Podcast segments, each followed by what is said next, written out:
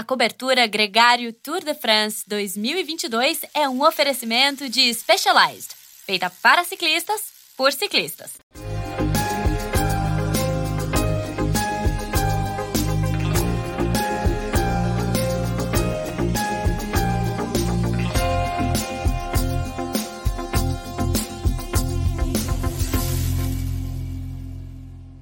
Olá, sejam todos muito bem-vindos à cobertura Gregário Cycling Specialized. Hoje, para falar da etapa 3 do Tour de France, o último dia na, na Dinamarca, vitória do holandês Dylan Groenewegen. Uma vitória que traz uma certa polêmica, ao mesmo tempo que traz também uma redenção. Ontem, a gente viu a vitória do Fábio Jacobsen, um outro holandês pela Quick Step. Essa vitória, sim, que fez todo mundo sorrir ele que teve um longo período de recuperação em função do acidente, e hoje, no dia seguinte, é, o, o, principal vilão da história do acidente do Fábio Jacobsen consegue conquistar a, uma vitória no sprint muito disputado, que teve ali muitos entraves, muitas é, disputas, teve até, inclusive, uma cena bem marcante do Peter Sagan reclamando do Walter Van Aert na linha de chegada. A leitura labial ali não deixava dúvidas da raiva que o Peter Sagan passou, e atrás dele uma série de outros ciclistas que também é, têm histórias para contar. O Caleb Ewan também ficou insatisfeito com ali com a disputa por posição. O Fábio Jacobsen é, perdeu a última curva, o posicionamento dele e ficou fora da disputa pela segunda vitória consecutiva.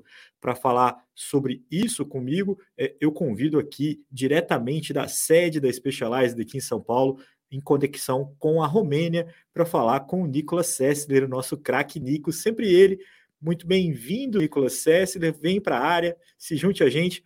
Você que prometeu e cumpriu, Nicolas, andou na fuga na etapa de hoje. Que orgulho de você, que orgulho poder acompanhar. Enquanto a etapa, a etapa do Tour de France estava ali meio morna, meio ali, é, não vai nem vem, é, a gente ficou de olho em você, ficou na torcida. É, como é que você está? Como é que você está se sentindo? É, imagino que cansado você está, mas imagino que feliz também, né? fala capitão, fala galera. É, vou te falar que hoje hora extra aqui para chegar no, na cobertura do Gregário, porque o empeno é, foi grande na, depois de uma etapa também longa, 210 quilômetros na fuga, 3.500 de acumulado com subida, então a bateria tá baixa, mas precisa falar, né? O Radio Nico ia como o pessoal me chama aqui, né? Tinha problema para sintonizar na, durante a etapa, mas agora já, já recuperou o ar e estamos em dia. Que bom, Nico. A etapa foi muito legal, né, cara? É, aliás, a sua etapa, principalmente, andar na fuga, estar tá ali na disputa, é, participar da, dos prêmios secundários ali. Uma pena que é, é sempre ingrata essa vida de atacante. É, no, em compensação, no Tour de France aqui, a gente só viu um ciclista indo para a fuga, uh, o Magnus Cort Nielsen, que estava amarradão, ele estava com a camisa de bolinha, hoje tinha três pontos, três subidas categorizadas, e ele passou em primeiro em todas elas, inclusive personalizou o capacete, o capacete dele estava de bolinhas vermelhas, curtiu essa onda, e, e, se eu não me pode até me entender errado, mas ele fez ali o, o enredo que se queria é, na Dinamarca, o dinamarquês ali é, se encantando com o público, também trazendo essa alegria do público junto com ele comemorou as passagens pelo sprint como se estivesse vencendo etapas, foi um figuraça. E, e, todo mundo sabia, né, Nicolas, que a, a principal expectativa era para o sprint, todo mundo tinha carta para jogar no sprint, a gente já falou aqui mais de uma vez. Quando as equipes têm essa, essa expectativa, elas não vão para a fuga. As equipes convidadas é, colocaram ciclistas no top 10 hoje, né? A própria Alpecin, que é uma convidada compulsória, né? A Total Energies e a Arkea, por exemplo, colocaram ciclistas no top 10 da etapa ou seja, nem, nem para esse tipo de coisa, para esse aquecimento da corrida, as equipes convidadas quiseram se prontificar na etapa de hoje. É, foi ali, em certos momentos, né, como eu já falei, até mesmo um pouco monótono, porque a grande tensão, a grande expectativa estava no final da etapa e isso se confirmou. Foi um sprint é, envolvente ali, com todo mundo batendo guidão, disputando espaço e com bastante resenha para a gente conversar depois disso. Né? É. é, a vida de atacante é ingrata, como você falou, né? Muita gente me pergunta, e aí, a fuga vingou? Eu falei, rapaz, 90, de cada 100, 99 não vingam. e tem uma que, que quando bate um milagre dá certo.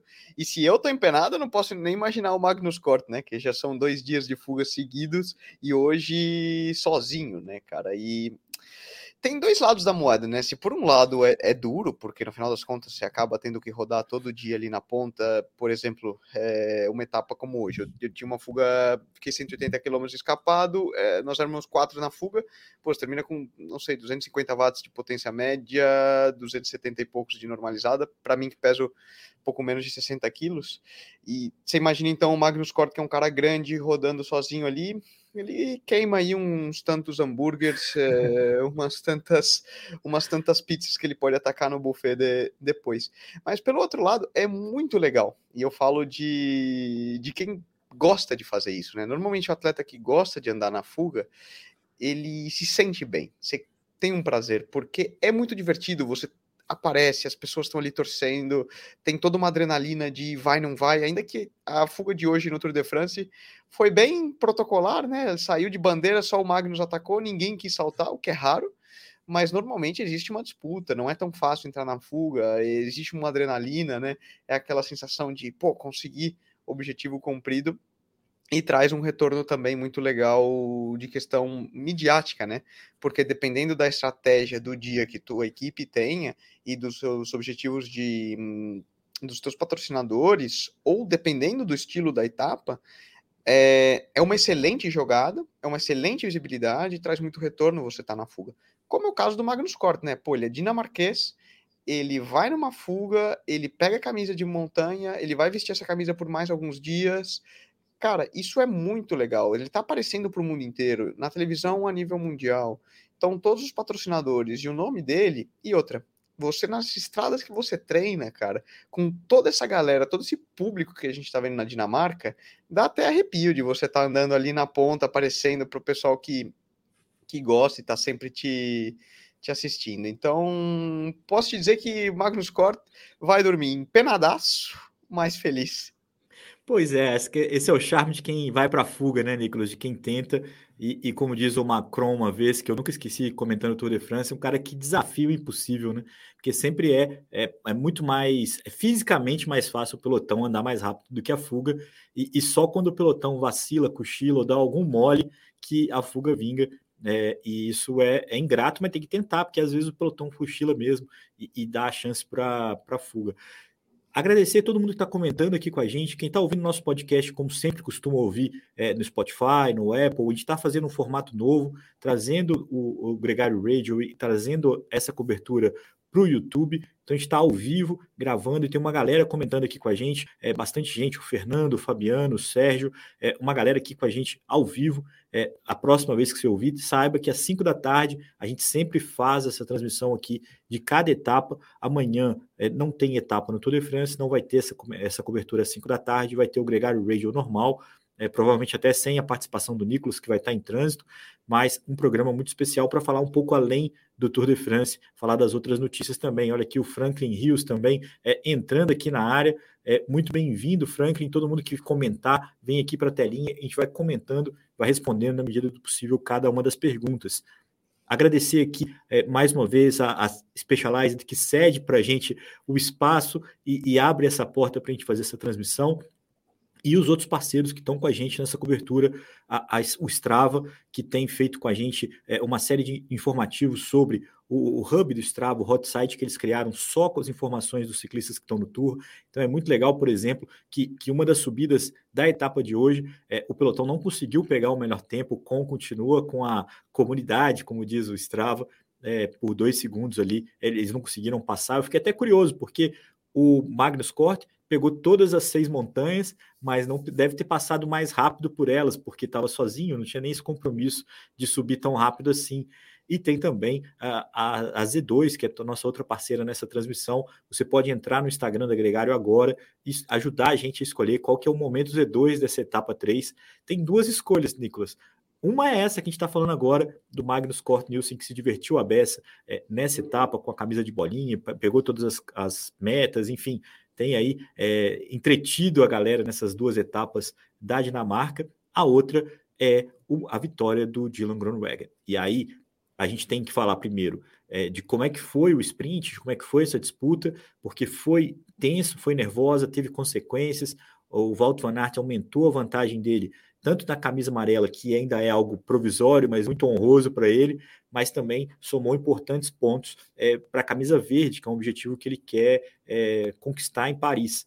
Mas é o terceiro dia seguido que ele fica em segundo lugar, Nicolas. É, é, é para comemorar e para ficar triste ao mesmo tempo. A gente ainda não viu o Valdo Manato cruzando a linha é, de chegada aí plenamente feliz com esse resultado. É, eu queria que você comentasse primeiro essa situação de ser segundo, né? Porque ele acabou falando assim, só é segundo quem está sempre na briga, mas para depois a gente falar do Dylan Grunewegen em si, cara. Lembra um pouco o Sagan algum, em, num, em alguns tours faz alguns anos, eu não lembro qual, mas várias vezes, né? Ele estava sempre ali, segundo, terceiro, quarto, segundo, terceiro, quarto, e demorou para romper a barreira. E hoje foi por que milímetros, né? Que assistindo depois do sprint da chegada, que o Van Aert não conseguiu. E, e é o que ele falou: para você ser segundo três vezes nas três etapas é porque você tem que estar com o melhor. E, e, e, lembrar, né, Leandro, uma corrida de bicicletas, uma corrida de, de estrada, raramente ganha o cara mais forte naquele dia. Tem muitos componentes que, que podem alterar essa, esse jogo de xadrez e o que acontece, né? E são milímetros, né? E, literalmente milímetros é o, são o que foi, foi decidida a etapa de hoje, por exemplo. E aí você entra na, na, questão dos marginal gains, um detalhe, eu falava outro dia, né, aquela questão, um sprinter ele tem que ser muito agressivo, até comentando um pouco a questão da agressividade do Sagan, como você vê, por exemplo, como ele entra na última curva, Sagan, cortando todo mundo por dentro, se jogando, ele meio que acabou sendo a culpa que tirou o Jacobsen do posicionamento de certa forma, né? Porque depois bagunçou todo o trem de embalada das diferentes equipes. E são assim aquele momento que, de, de, hesitação de menos de um segundo, né? De um pensar, toca o freio, não toca, tiro para cá, tiro para cá, definem a, a vitória numa numa condição dessa. Conclusão no caso do Van Aert, é... ele é do é um dos caras mais fortes da prova. Isso tá claro. Ele vai estar tá sempre é, na briga, né? Ele vai estar tá sempre na briga. E aí a gente lembra daquele podcast que a gente fez com o Johan Mussel, né? Que era o Leão de Flanders, um cara que ganhou Paris-Roubaix, Tour de Flanders, campeão, campeão do mundo e tudo. E ele falava, cara, onde já se viu alguém que é capaz de ganhar uma etapa no Moventu, uma etapa de, de sprint e uma etapa de contra-relógio? Nem Merckx. Nem Merckx fazia isso no mesmo tour. Então, Van Aert, quem sou eu para falar que o cara não tá aí porque ele fez três segundos? Não, certamente ele vai ganhar uma etapa cedo ou tarde. Meu grande ponto com a questão do Van Aert é a maneira que a Jumbo como equipe está correndo. Porque o fato dele ser líder, o fato dele estar tá sprintando, o fato dele estar tá indo em busca, significa que, de certa forma, a equipe está gastando balas. Custa energia, e um Tour de France é longo, controlar uma corrida, Leandro. Custa gregário custa força. E aí eu faço a brincadeira de força é como dinheiro. Por mais que você tenha muito, se você gastar demais, uma hora você fica sem. E então é uma estratégia, eles sabem o que fazem, mas claramente o Bolt Aert está correndo para se vestir de amarelo para ganhar uma etapa. Mas e onde fica o objetivo final da Jumbo Visma? O que, que eles querem? Vestir de amarelo o máximo tempo possível com o Van Aert, ganhar etapas com o Van Aert, ou ajudar Roglic e Vingegaard a ganharem o Tour de France? É, essa é uma boa pergunta, Nicolas, porque fica realmente complicado. a sorte é que eles não tiveram que controlar tanto assim, a etapa hoje foi é, suave, mas uma etapa com mais fugas e até, inclusive, era o que se esperava, né, de ver algumas equipes tentando movimentar a etapa, é, poderia ter causado isso. Agora, eu queria voltar para o sprint, porque, como você mesmo falou, o Peter Sagan foi um dos que mais disputou posição ali, mais deram é, cotovelada, chega para lá, chega para cá. O, o Fábio Jacobsen tentou fazer a curva sem frear, abriu um pouco mais. Teve um ciclista da Intermarché que estava muito mais lento, que já estava terminando o trabalho dele, que atrapalhou ele ali na saída da curva também. E, e, aí o trem é, descarrilhou, vamos dizer assim, como você mesmo disse. É, o próprio Morkov depois lamentou que o trabalho da equipe não tenha sido tão bom, porque ele e o Senecal, Senechal é, puxaram ainda um bom tempo sem o Fábio Jacobsen na roda. O Fábio estava na roda do Caleb Ewan, achou que ali era um bom lugar, depois ele ainda se complicou porque o Caleb ficou completamente preso, porque o Walt Van Aert é, mudou um pouco a linha dele, fechou a porta do Sagan e isso fechou por consequência todo esse caminho pelo lado direito onde os outros velocistas podiam tentar passar. É do jogo, Só que o, Peter, o mesmo Peter Sagan que brigou, brigou, brigou, reclamou desse movimento do Walt Van Aert, que mudou de direção, mudou mesmo, é, nada tão assintoso assim, e ficou ali uma cena Delicado, bem né, cara? Lembrando que o próprio Peter Sagan já foi relegado de sprints e punido é. várias vezes. E o quanto que o bicho se mexe também. Ontem a Umbrada, por exemplo, que ele Sim. Sagan com o, com o Jacobsen no final. A... De novo, um sprinter tem que ser imbecil, Leandro. Foi o que ele você falou ontem, né? Tem que ser um pouco sacana, ele tem que ser sujo. Porque se ele for muito limpo, vamos falar a verdade, assim, vamos dizer que ele quiser jogar sempre, oh, vou passar sem esbarrar, oh, desculpa, tal. Não. Você tem que ser um pouco sacana, sabendo, tipo, tô sacaneando o cara, entrei por dentro aqui, fechei a curva, joguei o cara para fora. Como um piloto de Fórmula 1, ele tem que ter essa pegada, ele tem que mostrar. O Sagan tem muito disso. E por isso que ele ganha e ganhou um monte de coisa no sprint. O Nicolas, essa é a real. Você... você pensa demais e for muito gente boa, não, você não serve para ser sprinter. Essa aqui é a realidade. Deixa eu voltar com o Bruno aqui para a nossa tela. A, pergunta, a frase dele é: o Dylan já foi punido, não pode levar essa culpa para o túmulo. Porque o que você está falando, e que eu vim trazendo essa conversa nesse caminho realmente para falar que na volta da Polônia em 2020, o Dylan Groenewegen fechou a porta para o Fábio Jacobsen, fechou de uma forma muito assintosa, jogou o ciclista no gradil, o gradil não estava travado, criou um acidente que poderia ser muito menor se a velocidade da chegada não fosse uma descida e se esse gradil fosse preso. Mas o fato é que a coisa tomou uma proporção extremamente absurda. O Fábio Jacobsen é, perdeu todos os dentes da boca, teve que fazer, teve é, perda óssea, teve uma série de problemas, pôs a vida em risco, é, é, risco de morte, conseguiu se recuperar, nunca perdoou o Dylan Groenewegen, declarou inclusive hoje, depois da etapa, que a relação com, entre eles é, é nula, a, a, a, simpatia dele pelo Groenewegen é zero, mas muita gente que assiste a prova hoje ainda traz esse ranço, porque é, não, é impossível alguém que tenha visto aquela cena não tenha criado uma antipatia por ele. É, e, e, ele hoje, na hora que ele cruza a linha de chegada, e por sorte foi depois do Jacobsen, porque se fosse ontem a vitória dele, é, talvez ele tivesse que lidar com essa pressão ainda maior. Né?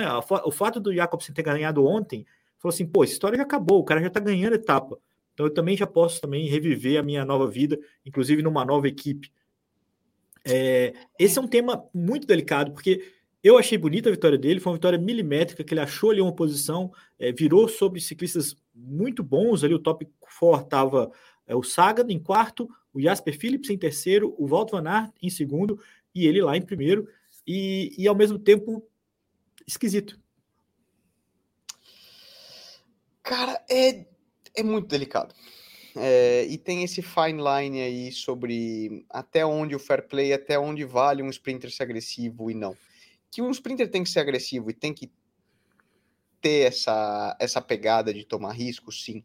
Mas, por exemplo, a gente discutiu isso na mesa do jantar agora, olhando o sprint, e porque aqui o sprint na, na etapa de hoje em civil também foi bem perigoso e, e, e tinha uma questão.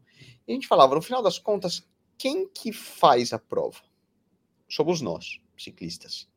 Quem que cria situações de riscos? Tá, a organização, o, o modo como o gradil é colocado e uma série de coisas proporciona assim, mais ou menos. Mas somos nós que tomamos as decisões em cima da, em cima da bicicleta de é, back off, né, de, de frear, de levantar o pé e de não se meter naquele espaço, ou não, então é uma decisão muito delicada na hora que o cara tá até que preço, né? Até quanto vale vencer a qualquer custo. E por vezes, no calor do momento, como todos os humanos, a gente vai além. É, é um pouco a situação que passou com o Dylan Groenewegen uh, dois anos atrás, lá na Polônia, e, e gerou todas essas coisas. Que alguns são mais sacanas que outros, isso é certo e, e são conhecidos por serem assim, né? E, e, e tem essa fama. Agora, de certa forma, são seres humanos, né, Leandro? Então, o cara pode. Ele, vamos dizer, ele tinha razão na decisão dele, na maneira que ele jogou lá atrás? Não. Foi um idiota? Foi. Mas todos são humanos, erraram, pagou o preço por isso, é, pagou financeiramente por isso, porque o salário dele foi reduzido monstruosamente. mudou de equipe e ele meio que deixou isso sair, né? Vamos dizer, como um cara que às vezes cometeu um erro, foi para prisão, pagou preço por isso e quer continuar. É, é. é, um pouco essa relação. E acho que o próprio desabafo, né? Ele teve uma entrevista muito emocionante, né? Chorando e, e tudo na etapa é, de hoje. Ele era o vilão da história, e, e na verdade não era para ser uma história de vilão e, e, de, e, de, mocinho, né? É uma história não que é tem mais. de vilão ou de mocinho, é, é a verdade tal qual é. Ele é. foi um idiota, foi um imbecil, pensando que podia ganhar a qualquer custo, colocou a vida dos outros em risco, como um cara bêbado na estrada, dirigindo o carro, faz o mesmo. É, não, você tem, você tem razão, e eu acho que isso poderia ter acontecido hoje. A forma como o Sagan é, é, empurrou o seu rival ali na, na, disputa por posição, a forma como se fecha um ou outro ciclista, é, é sempre uma chance iminente isso acontecer. Então, é, é, é difícil, é difícil perdoar, é difícil tratar. Com... Muitas vezes você dirige bêbado e não mata ninguém. É. De vez é. em quando você mata. E aí, você se perdoa pro resto da vida? Certamente a família do cara que, que o bêbado matou nunca vai perdoar o bêbado. É, é não. É uma, é... a relação do, do, Jacob, do Jacobsen com o Grunewegen. Jacobsen nunca vai perdoar o Grunewegen porque ele foi um idiota. Agora, o bêbado, e assim se vê do Grunewegen, tem esse remorso pro restante da vida. É, eu acho que é esse é o ponto. E, e, e aí traz aí toda uma, uma reflexão do que, que vem por aí. É, a gente lembra que, já, já saindo um pouco do, desse assunto em si, porque eu concordo contigo, eu acho que é mais uma questão de sentimento, de simpatia, de começar a ver o Dylan e falar, pô, que legal que esse cara tá ganhando de novo, porque era um ótimo ciclista antes dessa cena toda, tinha vencido o etapa no Tour em 2018, em 2019, é, depois em 2020 já ficou fora, aconteceu o que aconteceu na Polônia, a equipe Jumbo Visma se moldou de uma forma que não cabia mais um velocista puro igual ele no time, é, ele saiu com uma certa, até uma certa anuência da equipe para esse projeto da Bike Exchange, para ser o líder, para liderar a equipe no Tour, e carregou muita pressão é, nesse sentido, e conseguiu entregar uma vitória de etapa com uma pequena corneta de deixar o Walter Van Aert em segundo de novo, né, deixou ali uma certa lembrança para sua ex-equipe é, quando ele entregou essa vitória de etapa. É claro que a Jumbo Visma tem ambições muito maiores e, e a própria liderança que o Walter Van Aert tem na classificação geral e na classificação por pontos minimiza um pouco isso. É, isso. É, é, é, é, tipo o famoso chupa-ache, né? Assim, você está discutindo é, pequenos detalhes com uma gigante igual é a Jumbo Visma. Agora, voltando aqui para agradecer todo mundo que está comentando aqui, eu estou começando até a ficar difícil de acompanhar todo mundo, mas muito legal essa experiência da galera participando aqui com a gente ao vivo é, no nosso canal no YouTube. É, lembrando que esse podcast depois vai estar disponível no seu é, player de podcast favorito e, e, todo dia a gente está gravando é, a cada, após cada etapa. Nicolas, é, no fim das contas, o vento não causou grandes estragos assim. Essa, essas três etapas na Dinamarca. Amanhã a gente tem um dia que não chega nem dá para chamar de descanso, mas de transição, porque eles vão viajar é, lá para a fronteira da França com a Bélgica para começar uma segunda semana que promete muita emoção, que aí ele vai ter os pavês, vai ter novamente a expectativa de vento, algumas é, pequenas arapucas ali, como você também gosta de dizer, para essa semana até a primeira etapa em montanha na planche de Bellefille.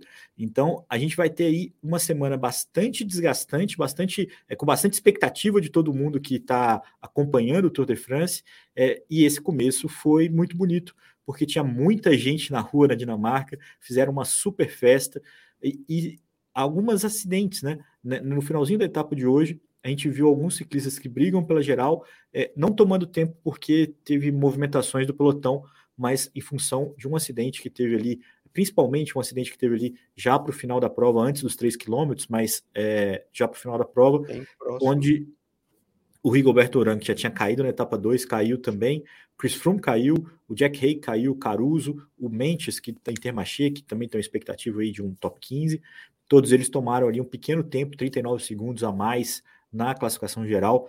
É com esses tempos que eles vão é, largar na terça-feira, Nicolas, porque o Walter Van está de amarelo, aumentou um pouquinho, tem agora 7 segundos para trabalhar em cima do Yves Lampert, ganhou também um pouquinho de tempo para todos os outros rivais dele, teoricamente já não perde mais numa bonificação, por exemplo, a, a liderança na etapa 4.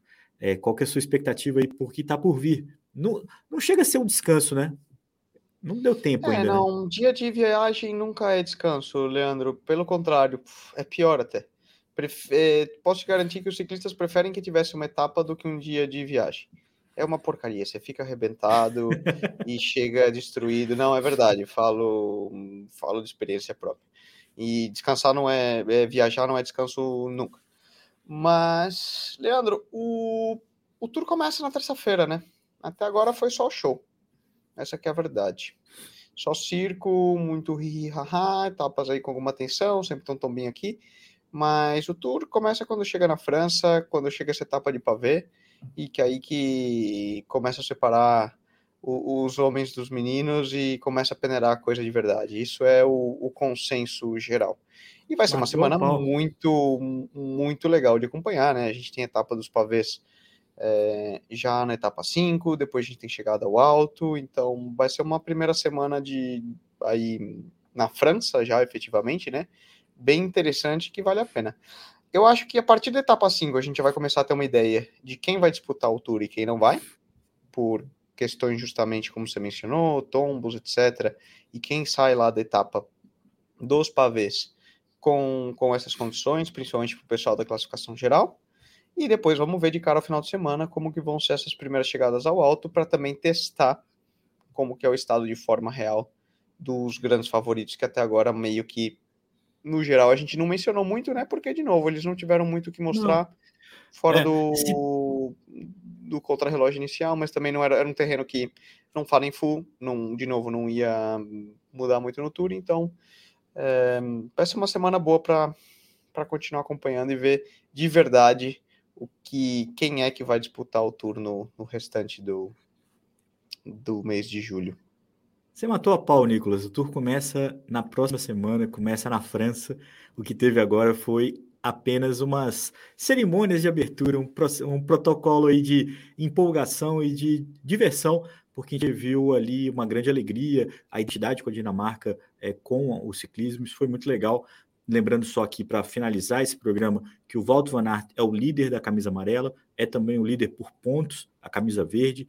O líder da classificação de montanha é o Con da Dinamarca, o Magnus Cort Nielsen da EF Education, e ele, Tadej Pogacar, já lidera a camisa branca.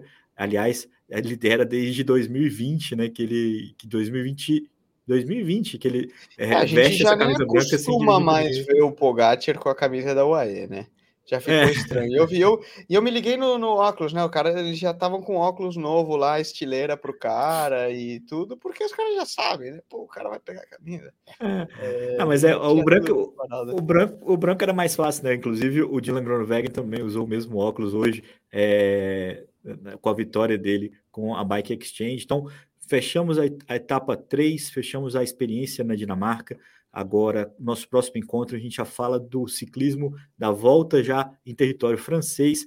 Uma pequena visita na Bélgica, né? Porque eles também vão passar por lá. A grande expectativa pelos pavês, então, é o momento de agradecer aqui a todo mundo que participou com a gente dessa transmissão, todo mundo que está ouvindo e compartilhando não só o nosso link, sigam o nosso canal, a gente tem outras coisas subindo por aqui é, quase que diariamente, tem muito conteúdo rolando, mesmo nesse período de Tour de France. Algumas coisas a gente vai mudar, mas tem muita coisa legal para você, é, tanto de treinamento, de nutrição, é, é muita coisa legal mesmo para você acompanhar o ciclismo com a gente na Gregário Cycling. Essa é a cobertura Gregário Cycling Tour de France Specialized e tem também a parceria com a Strava e com a Z2, são os nossos parceiros que viabilizam todo esse esforço, né, Nicolas, para a gente levar o melhor conteúdo para quem, assim como a gente, adora falar de ciclismo, a gente adora e é por isso que a gente faz esse podcast, Nicolas. Um grande abraço, um bom descanso. Amanhã você volta a pedalar mas não vai gravar aqui com a gente, vai poder dormir mais cedo. É, boa, boa participação aí na volta da Romênia. A gente se encontra na próxima terça-feira com mais um boletim da cobertura Gregário Cycling Tour de France Specialized, Nico. Isso aí. Ó, nós estamos na passada World Tour aqui já, né, Leandrão? Passada do Tour, porque até numa etapa que pouca coisa aconteceu, a gente consegue falar meia hora. Então, você vê que a gente está bem treinado. Valeu. Esse é o nosso novo slogan, Nicolas. A gente adora falar de ciclismo, então não vai ter jeito de fazer esse programa mais curto, e por mais que a gente tente. Um grande abraço para todo mundo. A gente se encontra na próxima semana, na próxima terça-feira. Então, um ótimo final de domingo para todo mundo. É, na terça-feira tem um boletim de novo. Tchau, Nicolas. Vamos despedindo aqui. Quem sabe faz ao vivo, não é assim que fala? Sobe o som. Agora sim. Deixa eu tirar o nosso amigo comentário aqui. Um abraço, André Reis. A gente volta na próxima terça-feira